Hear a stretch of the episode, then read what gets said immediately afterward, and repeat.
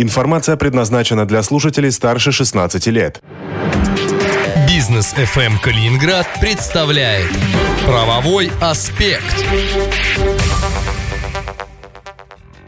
В Калининградском эфире «Бизнес ФМ. Правовой аспект» в студии Антон Хоменко и вместе со мной управляющий партнер юридической фирмы «Солнцев и партнеры» Станислав Солнцев. Станислав, здравствуйте. Здравствуйте.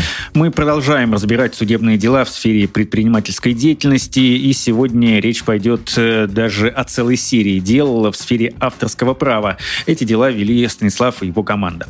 Авторским правом интересуются многие, кто работает с так называемой интеллектуальной собственностью. Станислав, удается ли наказать тех, кто без спроса использует используют результаты чужого творчества? А, несмотря на то, что суды взыскивают весьма небольшие суммы, чаще всего это 10-50 тысяч рублей за нарушение авторских прав, а, чаще всего это фотографии, рисунки, иногда удается взыскать несколько сотен тысяч рублей. Просто надо знать, как именно это делать. А есть э, какие-то особенные правила по защите авторских прав? Это скорее подход к ведению судебных дел. А, к примеру, вы не просто должны просить взыскать компенсацию, там условно 100 тысяч рублей, а можно подойти более детально к своим требованиям, чтобы суд, суд их не смог просто так взять и снизить. А, к примеру, когда я защищал ну, достаточно известного московского фотографа, который снимает популярных музыкальных э, исполнителей, актеров театра, то мы анализировали не только количество фотографий, то есть сумму можно нагнать количеством, если у вас украли там условно 100 фотографий, фотографий, то, естественно, сумма ну, автоматически получается достаточно большой, даже если брать минимальные суммы. А, но тут мы посмотрели, была ли кадрирована фотография, удаляли ли знаки авторства, ну, то есть это указание на имя автора, а вообще в каких целях было использовано фото. И тот факт, что кто-то обрезал фотографию или сделал коллаж, как-то влияет на перспективы дела? Если мы говорим про фотографию, про рисунок, ну, вообще какое-то изобразительное искусство, а, ну, может быть, и объекты архитектуры, а, вот, к примеру, если они обрезаны, да, визуально, а, использованы, к примеру, в коллаже, то это нарушение неприкосновенности произведения автора.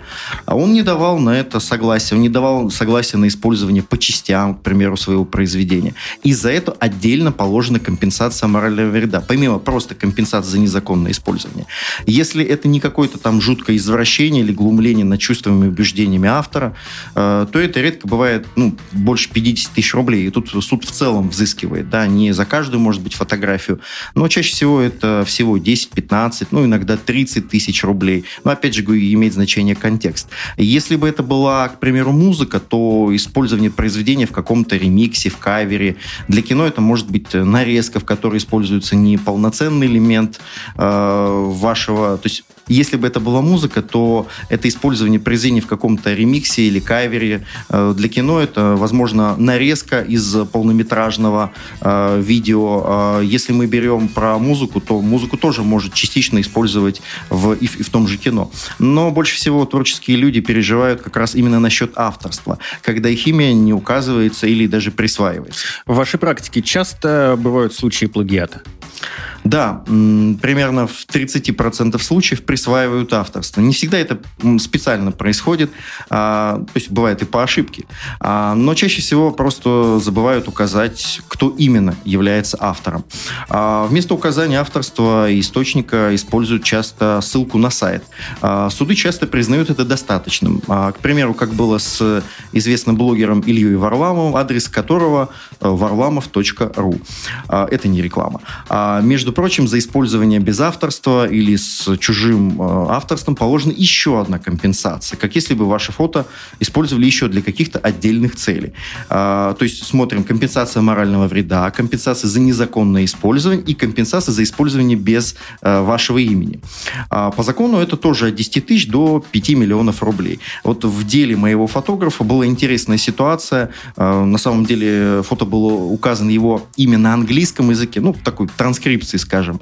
Но мне удалось доказать, что вот тот торговый центр, который незаконно э, использовал, он э, не указал все-таки имя, а, так как э, под, самим, под самой фотографией не было отдельно это имя написано, или где-то там на этой же странице не было написано. То есть он умолчал. Но так удается далеко не всегда.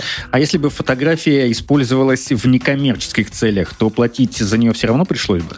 Вот, к примеру, в нашем деле, что рассматривалось в Екатеринбурге, известный портал E1.ru а, незаконно использовал фотографии барабанщиков. Это все тот же вот фотограф, который снимает известных а, популярных исполнителей. А, они как раз и пытались убедить суд, что это было некоммерческое использование. Ну, информационное там цитирование в информационных целях. Вот. Но, правда, если бы это было так, то ответственности им было бы все равно не избежать. В итоге под некоммерческой статьей, в кавычках, я нашел слово «реклама», и стало уже очевидно и понятно, что приглашение на концерт группы вряд ли можно считать безвозмездным. А что мешает судам взыскивать и авторам добиваться достойных компенсаций за нарушение их э, авторских прав? Я расскажу. Тут причин, в общем-то, несколько. И я отдельно хотел бы такую ремарку относительно того, что фотографы, ну да, чаще всего это просто обычные физические лица, но иногда вопрос авторских прав это, это вопросы бизнеса, это вопрос э, ваших интеллектуальных прав, если вы дизайнер, если вы архитектор, э, если вы музыкант. То есть вы создаете тот самый контент, поэтому то, что мы говорим сейчас про фотографии и рисунки, применимо и для других видов, э, назовем так, творчества. Если это составляет ядро вашего бизнеса, то это очень актуальная для вас тема. Так вот, э, возвращаясь э, к вопросу, а как добиваться достойных компенсаций и что этому мешает? Ну, во-первых, неготовность судов взыскивать адекватные суммы, к сожалению, которые бы воспитывали нарушителей от подобного, ну, назовем это, воровства интеллектуальной собственности. Во-вторых, сами авторы редко имеют какое-то профильное образование, не так часто участвуют в каких-то конкурсах, рейтингах, а, которые бы могли показать их профессиональный уровень. Э, суды часто воспринимают фотографов как нас с вами только с большим фотоаппаратом вместо телефона. Я в судах всегда объясняю разницу между моим кадром, сделанным на продвинутый камерафон, и профессионала, который, там, не знаю, с 15 лет снимает на все виды фототехники и в ней разбирается. И этой техники может быть там на полмиллиона, иногда и на миллионы рублей. А, в-третьих, э, фотографы не часто работают официально, и поэтому а, тяжело показать суду, сколько стоит вообще права на эти фотографии. Так на фотостоках же есть э, много фото, которые продаются в свободном, в свободном доступе, и можно там посмотреть. Да, но вообще, если начинать сравнивать с фотостоками, то получится, что одно фото стоит там 300 рублей, 1000 рублей, ну, максимум несколько тысяч рублей. А наши оппоненты, нарушители, в общем-то, так и делают, но им это не всегда помогает. А все же фотосессия для клиента стоит дороже фотостоков. А часто кратно и даже на порядок дороже, особенно когда нужен ну, там, реквизит, сложное освещение, привлечь моделей. А, это, ну, это не может стоить дешево. Ну и в-четвертых, э, к тому же вот фотографы, художники, вообще творческие люди весьма редко судятся, полагая, что это ничего не даст. А, я вот несколько лет назад э, делал анализ всей судебной практики России, может звучить немножко громко, но действительно пришлось вообще на предмет незаконного использования фотографий. И компенсации доходят до полумиллиона рублей. Но чаще всего это связано с каким-то либо уникальным событием, либо очень известными личностями на фотографиях, а, либо это связано с ну, достаточно уникальным, может быть, фотографом, тогда суммы могут быть ну, весьма-весьма большими. А, но чаще всего э, фотографы берут все-таки количеством, о чем я уже говорил. То есть, когда незаконно используются 50, там, 100 фотографий, то в пересчете даже на минимальную сумму компенсации, 10 тысяч рублей, э, ну, получаются достаточно внушительные суммы. А вот, к примеру, с Новым Калининградом в ту пору и главным редактором Алексеем Миловановым мы отсудили за одно фото упавшего Берлинского моста 150 тысяч рублей. А, примерно те же деньги мы получили добровольно от НТВ, от э, агентства ТАСС, ну еще и ряда э, компаний, которые использовали, опять же, э, изображение этого моста. А, то есть, к слову, если вы постоянно боретесь за права своих фотокорреспондентов, то эффективность ваша будет со временем повышаться. Ну и мы понимаем, э, кто, тот, кто принципиален, э, с теми, в общем-то, договариваются. Это вот как раз именно этот пример. А, и в России пока не смог кто-то побить наш рекорд э, что касается 150 тысяч за одно фото, но есть ложка дегтя в этой ситуации. А, мы в суде выиграли вроде как рекордную сумму именно за одно фото. А, но у нас было еще два других дела, я честно признаю, что мы не все дела выиграем, это абсолютно нормально для юриста. Так вот, против там Лентеру, телеканала Москва-24 мы проиграли, но это были абсолютно идентичные дела, абсолютно в отношении тех же самых фотографий, использованы таким же образом. Но вот суды решили, что мы не правы, что это информационное использование, что так можно. Да, другие судьи. Вот к вопросу о стабильности судебной практики. С какими проблемами вам еще приходится сталкиваться при защите вот, фотографии фотографа, о котором идет речь, который фотографирует популярных людей? У нас э, было дело э, против э, краснодарского владельца торгового центра «Красная площадь», а, который тоже, опять же, позвали тех же самых барабанщиков для своего мероприятия кажется, то ли в Туапсе, то ли они в Новороссийске выступали. А, собственно, в этих же местах и у них находятся торговые центры. А, вот только использовали они для своего сайта фотографии, взятые у моего клиента. Мы заверили у нотариуса эти страницы и, естественно, обратились в суд. А, добровольно никто выплатить компенсацию не хотел. А, к сожалению, в Туапсе не очень часто рассматривают такие дела, и мне в суде задавали достаточно забавные вопросы, а где негативы? И это при том, что это цифровая фотография, и было всего лишь это пару лет назад. А потом начали оппоненты убеждать что нет доказательств авторства. Мы сами нанесли на фото копирайт, но вот мы взяли, просто нанесли имя автора, и таким образом якобы его даже присвоили.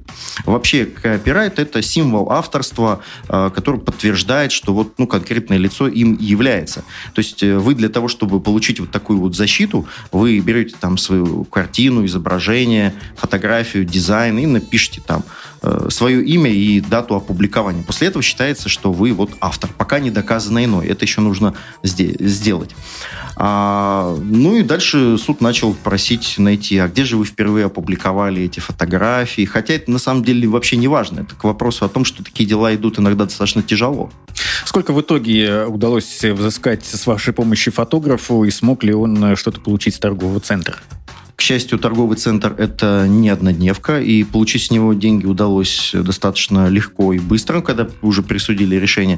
То есть в течение месяца они заплатили.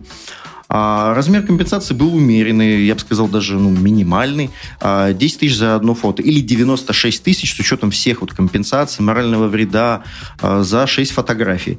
А в Екатеринбурге, опять же, за те же самые фотографии, только, ну, две уже фотографии из этой серии, мы взыскали 100 тысяч рублей.